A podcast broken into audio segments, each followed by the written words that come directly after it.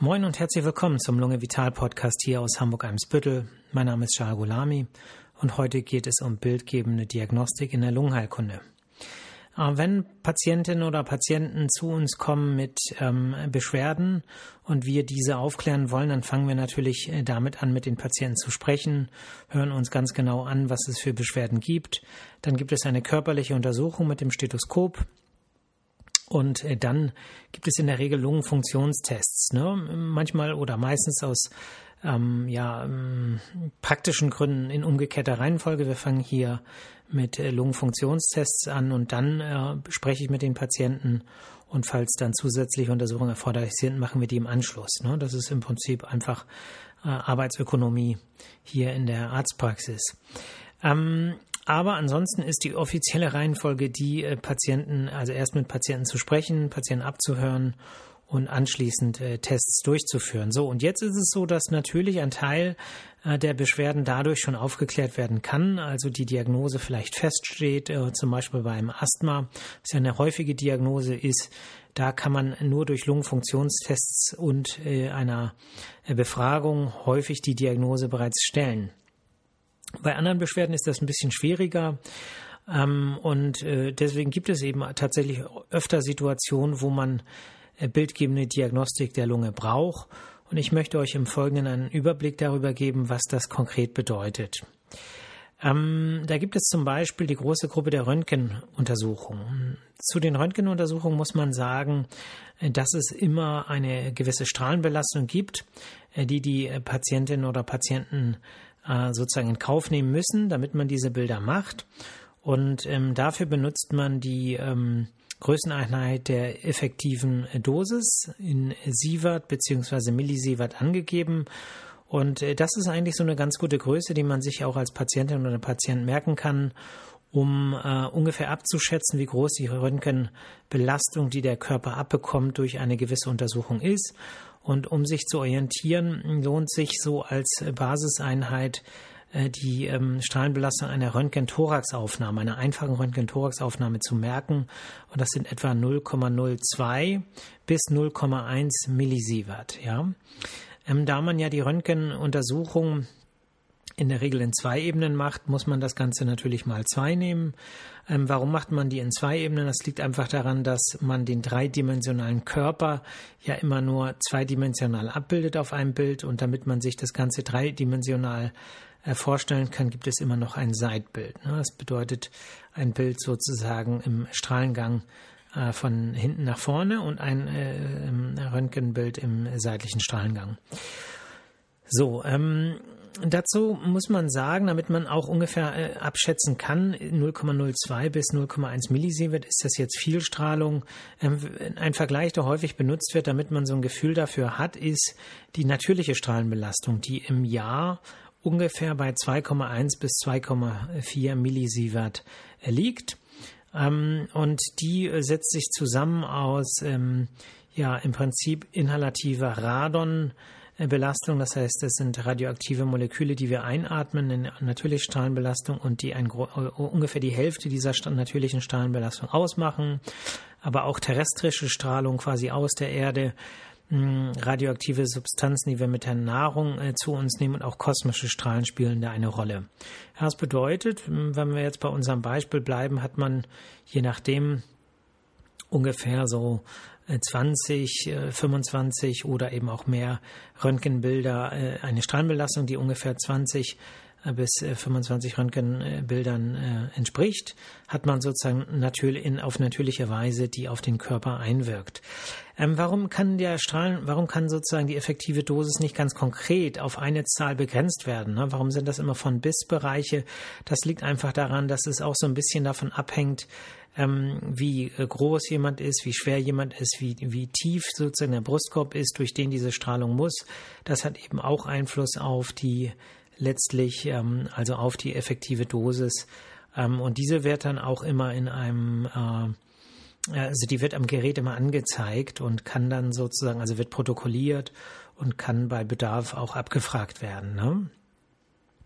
Ähm, Röntgen-Thorax, man sieht dort, äh, was die Lunge angeht. Ne? Ich als Pneumologe spreche natürlich gerne über die Lunge.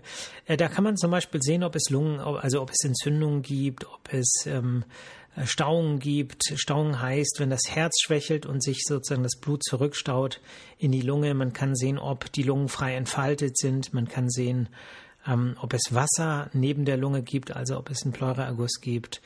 Ähm, man kann auch sehen, ob es ähm, Knöchern irgendwelche Auffälligkeiten gibt. Man sieht natürlich auch immer das Herz und kann indirekt auch Rückschlüsse auf die Funktion des Herzens schließen, wobei natürlich die Ultraschalluntersuchung des Herzens viel besser geeignet ist, dazu was zu sagen. Ähm, der große Vorteil der Röntgen-Thorax-Aufnahme ist die relativ geringe Strahlenbelastung, die gute Verfügbarkeit. Wir haben zum Beispiel bei uns in der Praxis ein Röntgengerät, mit dem wir noch in der Praxis bei Bedarf Röntgenbilder machen können, ähm, ohne großen zeitliche äh, Verzögerungen. Und äh, ja, Nachteil ist natürlich eben die Strahlenbelastung, auch wenn sie sehr gering ist. Relativ gesehen ist es trotzdem eine Strahlenbelastung. Und äh, warum man bei Röntgenstrahlen grundsätzlich immer vorsichtig ist, ist ganz einfach, dass Röntgenstrahlen Mutationen auslösen können. Und äh, man versucht natürlich, äh, der, solche Ereignisse zu vermeiden, weil man nie hundertprozentig weiß, ob nicht eine Mutation zufällig an irgendeiner ganz wichtigen Stelle ähm, auftritt und irgendwann möglicherweise zu einer Tumorerkrankung führt. Ne? Das ähm, Risiko äh, theoretisch ist äh, natürlich immer da und zwar unabhängig von der äh, ganz konkreten Dosis, wobei natürlich je höher die Dosis, desto wahrscheinlicher sind solche Ereignisse. Und da kommen wir auch gleich zur äh, nächsten Untersuchung, die eine Rolle spielt, äh, die thorakale Computertomographie, das äh, CT oder wie wir immer abkürzen, das TCT, Thorax Computertomographie. Da ist die Strahlenbelastung ähm, schon deutlich höher. Sie liegt so ungefähr bei 5,8 bis 8 Millisievert. Ne? Ich erinnere nochmal, 0, also 0,02 bis 0,1 Millisievert war der Röntgen-Thorax und ähm, verglichen damit ist es so, hm, je nachdem, wie hoch äh, ganz konkret, das äh, geht wohl hoch bis äh, 15 Millisievert, je nachdem, was für Geräte das sind. Ähm, und das ist ja so der Faktor 50 äh, mal oder mehr. Hm, von dem, was man bei einer normalen Röntgenthoraxaufnahme abbekommt. Jetzt muss man dazu einschränkend sagen, dass natürlich es auch neuere CT-Geräte gibt, die eine deutlich geringere Strahlenbelastung haben, aber ähm, es ist äh, offensichtlich, zumindest nach meinen Recherchen, noch nicht die Regel. Und deswegen sollte man sich natürlich gut überlegen, ob man ein CT macht. Ähm, was gibt es für Indikationen für ein CT? Also zum einen, wenn man auf der normalen Röntgenaufnahme Auffälligkeiten sieht, die man nicht näher ähm, eingrenzen kann. Ja, das bedeutet, oft ist es so, dass man ein normales Röntgenbild macht und Auffälligkeiten sieht, die man dann mit dem schärferen Auge quasi äh, der Computertomographie genauer abklären möchte.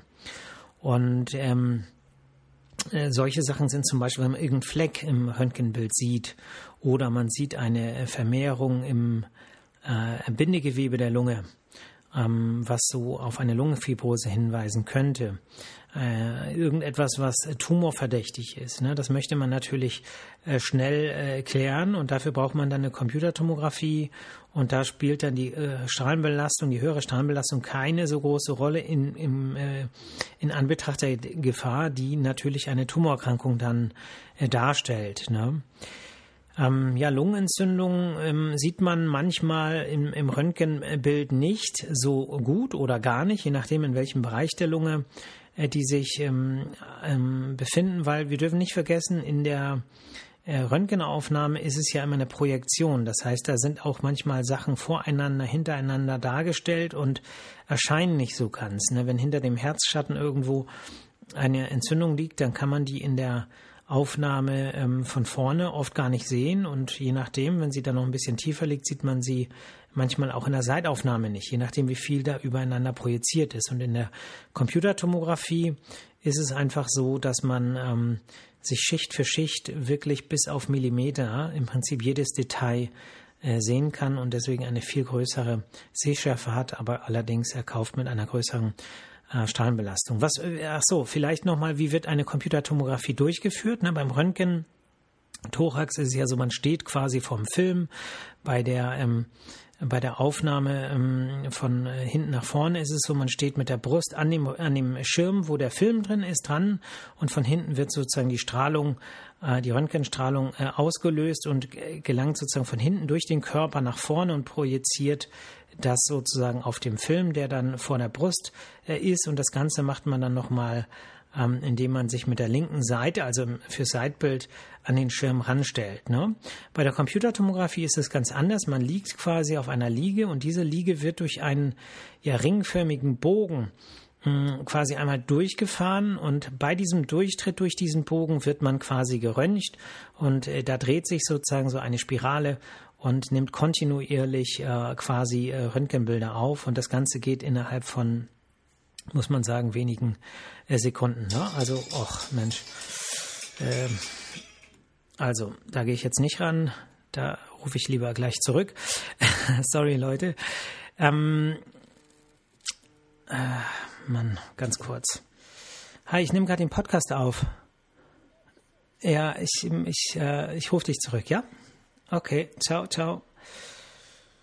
Gut, sorry Leute, aber irgendwie werde ich nervös, wenn das hier so klingelt. Ähm, also es war wieder meine liebe Nichte. ähm, also waren wir, der, die Liege fährt durch und äh, diese Spirale dreht sich und nimmt quasi ähm, alles auf.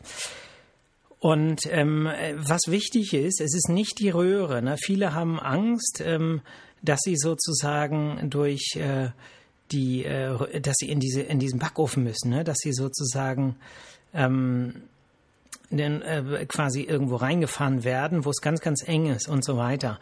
Das ist eine Kernspinuntersuchung. Eine Kernspinuntersuchung eignet sich nicht zur Untersuchung der Lunge, da sage ich gleich noch was. Äh, der Bogen bei der Computertomographie ist offen, sowohl nach vorne als auch nach hinten. Es ist allerdings ein Ring, durch den man quasi einmal durchgeführt, äh, durchgefahren wird. Ähm, dann gibt es jetzt, ähm, was auch so ein bisschen Trend ist, das sogenannte Low-Dose-CT. Ähm, das Low-Dose-CT ist äh, eine Untersuchung, die ungefähr um den Faktor 5 bis 10 äh, weniger Strahlenbelastung ähm, äh, mit sich bringt. Und ähm, das ist natürlich deutlich weniger. Ähm, allerdings äh, ist sozusagen der Preis dafür ein erhöhtes Bildrauschen.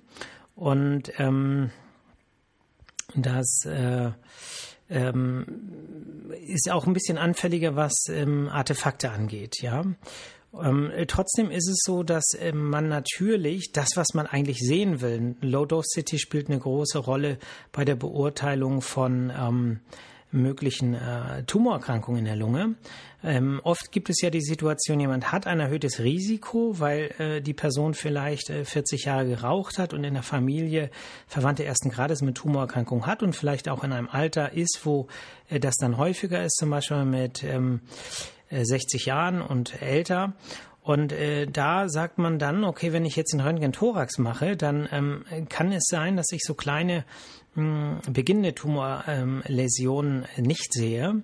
Und äh, in der ähm, hm, im Low-Dose-CT sieht man's, kriegt aber trotzdem nicht so viel Strahlung ab. Und dieses Bildrauschen, was da ist, ist in diesem Zusammenhang nicht so wichtig, weil es ja letztlich um irgendwelche äh, Knoten oder ähm, ja, äh, Flecken gibt. Und die kann man dann trotzdem ganz gut sehen, selbst wenn sie vielleicht nicht so äh, gut scharf abgrenzbar sind. Ne?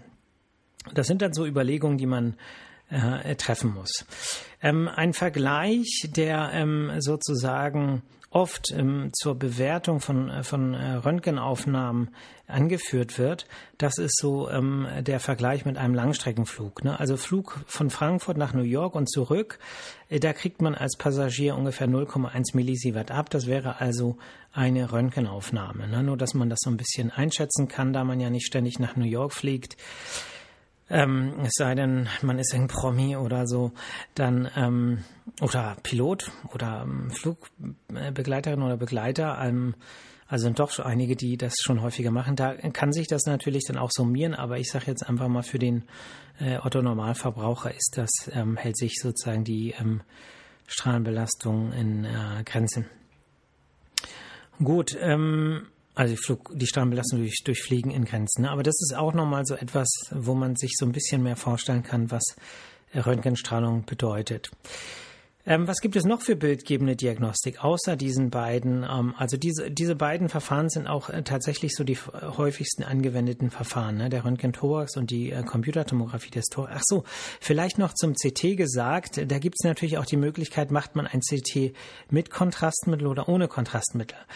Ähm, da ist, da hängt es auch so ein bisschen von der Fragestellung ab. Ne? Wenn es zum Beispiel um die Frage geht, gibt es eine Lungenembolie. Ja? Für eine Lungenembolie, gerade wenn es eine zentrale ist in den großen Gefäßen, da ähm, muss man das immer mit Kontrastmittel machen, ähm, weil man dadurch natürlich den äh, Thrombus, der dann eben sich nicht äh, darstellt, zwischen dem äh, mit Kontrastmittel dargestellten Blut äh, abgrenzen kann aber auch bei ähm, Beurteilungen, die über das Lungengewebe hinausgehen. Also das Lungengewebe sieht man auch ohne Kontrastmittel, aber wenn es zum Beispiel um den Bereich zwischen den Lungen geht, ne, das sogenannte Mediastinum, um, um die Frage, gibt es vergrößerte Lymphknoten, gibt es irgendwelche anderen Auffälligkeiten, wenn jemand zum Beispiel Schmerzen hinter dem Brustbein hat, ähm, da empfiehlt es sich immer, äh, das Ganze mit Kontrastmittel zu machen, weil ähm, man dann einfach mehr sieht.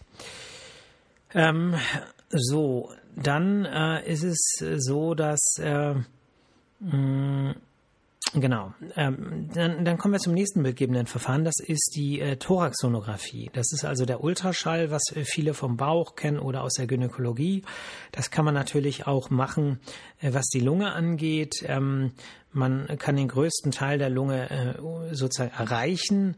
Ähm, ein bisschen stören sind natürlich immer äh, die Rippen, aber ähm, ansonsten, wenn man die entsprechende Zeit hat, ähm, weil man das dann natürlich auch selber durchführen muss. Das ist was anderes als ein Röntgenbild, was zum Beispiel Assistentinnen mh, hm, machen, also medizinische Fachangestellte und äh, was man dann, wo man das Bild nur befundet. Bei der ähm, Thoraxsonographie muss man quasi selber ähm, äh, quasi die ganze Lunge ähm, ja, schallen und ähm, eine gesunde Lunge, die sieht man ja im Prinzip gar nicht, ne? weil im Ultraschall, man kann sagen, Luft ist so ein bisschen der Feind des Ultraschall, wie das in der Medizin immer gesagt wird. Das bedeutet, man sieht da eigentlich äh, nur Rauschen. Ähm, aber ähm, Ultraschall macht man ja auch nicht bei Menschen, die keine Beschwerden haben, sondern mit, äh, mit dem Blick auf bestimmte Beschwerden. Und äh, wenn jemand zum Beispiel ähm, also wenn es den Verdacht gibt, vielleicht durchaus, also durchs Abhören der Lunge, dass es Wasser in der Lunge gibt, dann kann man natürlich gerade in den äh, tieferen unteren Lungenabschnitten einen Ultraschallkopf da draufhängen, äh, draufhalten und sieht Pleuraergüsse sehr gut. Ne? Der Vorteil ist dabei, gibt es keine Strahlenbelastung, die die Patientin oder der Patient abkriegt. Ne? Beim Röntgen sieht man es natürlich auch, aber ähm, da äh, kauft man sich das mit einer Strahlenbelastung. Beim Ultraschall äh, kauft man sich das sozusagen mit Mühe, weil man das ja äh, durchführen muss. Und ähm, dann gibt es noch andere ähm, Auffälligkeiten, die man sehen kann durch einen Ultraschall. Ähm, wenn es eine Lungenentzündung ist, die sehr weit oberflächlich ähm, vielleicht in der Nähe des Rippenfells liegt, dann kann man auch mit Ultraschallgeräten äh, diese darstellen. Ähm, auch das ohne Strahlenbelastung, wenn äh, eine Lunge kollabiert, dann gibt es typische Zeichen, die man im Ultraschall sehen kann. Ähm, und äh, das sind eigentlich so die, die äh, häufigsten Gründe, warum man einen Ultraschall macht. Also bei der Diagnostik, ne, therapeutisch gibt es noch andere Möglichkeiten, aber es ist vor allem der Erguss. Es sind äh, periphere Lungenentzündungen, also in der Nähe der Oberfläche äh, der Lunge und ähm, auch Lungenembolien. Also wenn es sehr periphere ähm, Lungeninfarkte sind, dann kann man diese auch mit äh, Übung natürlich und muss man auch sagen, guten Ultraschallgeräten, weil da ist der Unterschied wirklich gewaltig zwischen den ganz neuen Ultraschallgeräten und älteren. Und je älter die Kiste ist, desto weniger sieht man im Prinzip. Ähm, einiges sieht man trotzdem immer, wie äh, Guss zum Beispiel, aber wenn es dann um die feinere Diagnostik geht, dann ähm, sind eben neue Geräte deutlich besser. Man muss sagen, jetzt aus Sicht eines Niedergelassenen, neue Geräte kosten Geld. Ne? Das ist ein Ultraschallgerät, bewegt sich so im Bereich zwischen, ähm, also wenn man die neu kauft, zwischen, äh, also gute, irgendwo zwischen 50 und 100.000 Euro. Ne? Also es ist äh, teurer als so eine Lungenfunktionskabine, die man dann wirklich jeden Tag braucht. Also ein Ultraschallgerät, ähm, das benötigt man zumindest in der pneumologischen Praxis eben nicht so oft wie zum Beispiel ein Röntgen oder eine Lungenfunktionskabine. So, insofern gibt es da immer so ein paar äh, Dinge ähm, äh, zu beachten und eben der Faktor Zeit spielt auch tatsächlich eine große Rolle.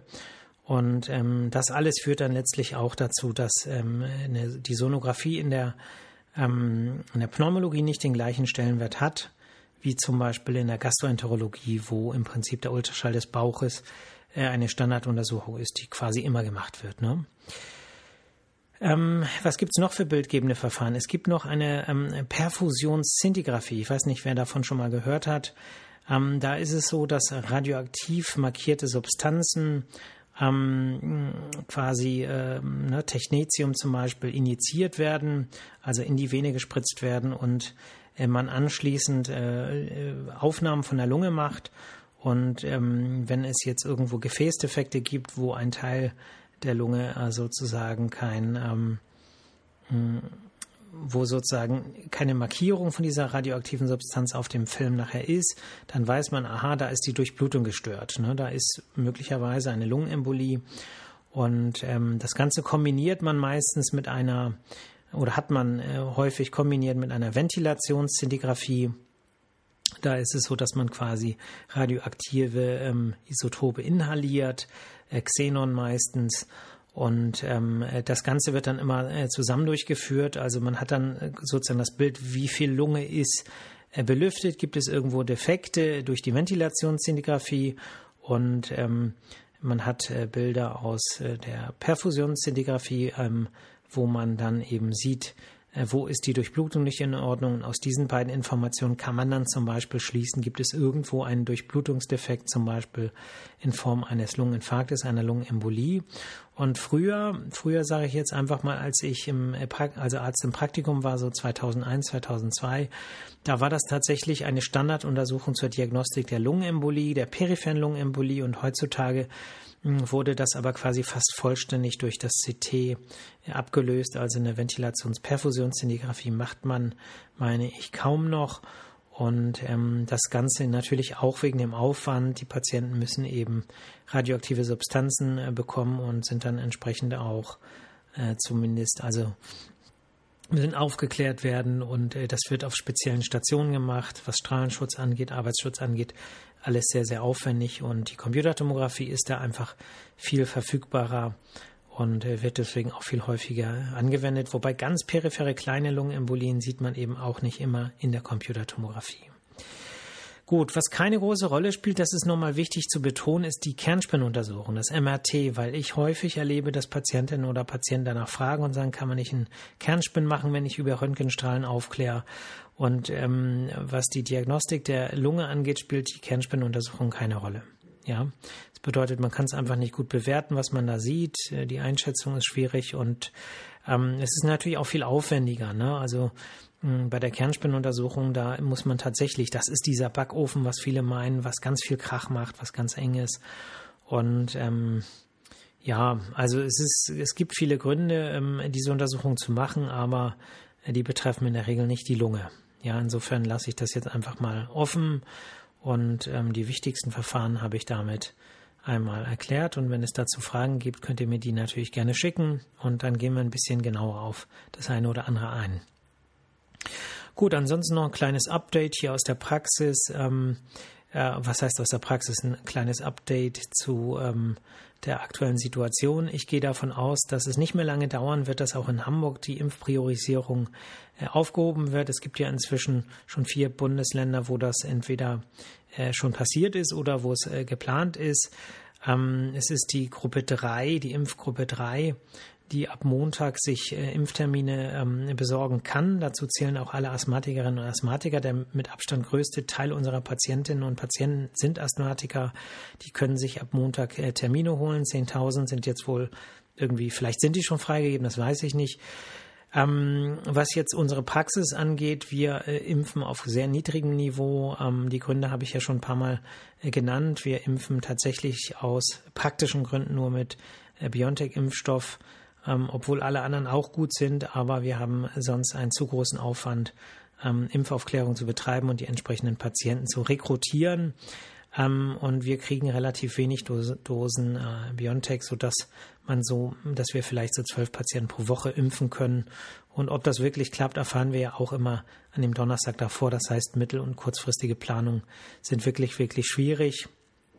Und deswegen ähm, ist wahrscheinlich das Beste, zunächst sich äh, die Impfbescheinigung zu besorgen, dass man zur Prioritätsgruppe 3 gehört äh, und äh, dann entsprechend äh, sich ans Impfzentrum zu wenden. Wahrscheinlich ab Montag, ich glaube heute, ne, das ist so meine Information gewesen, ab Montag ist die Priorisierungsgruppe 3, also alle Asthmatikerinnen damit auch impfberechtigt, unabhängig vom Alter. Gut, ansonsten hoffe ich, dass ihr ähm, langes Wochenende hattet, den Brückentag vielleicht sogar frei hattet, äh, euch das Wochenende irgendwie schön macht, euch bewegt, irgendwas für die Gesundheit tut und weiterhin optimistisch bleibt, weil es einfach gesünder ist und weil alles andere sich einfach schlechter anfühlt. Ähm, insofern immer auf die positiven Dinge konzentrieren, auf das, was gute Laune macht äh, seine eigene gute Laune dadurch verstärken, anderen vielleicht eine Freude machen, anderen Gutes tun, sich gemeinsam zu bewegen. Und ja, dann hört ihr mich nächste Woche Freitag wieder. Bis dahin, ciao.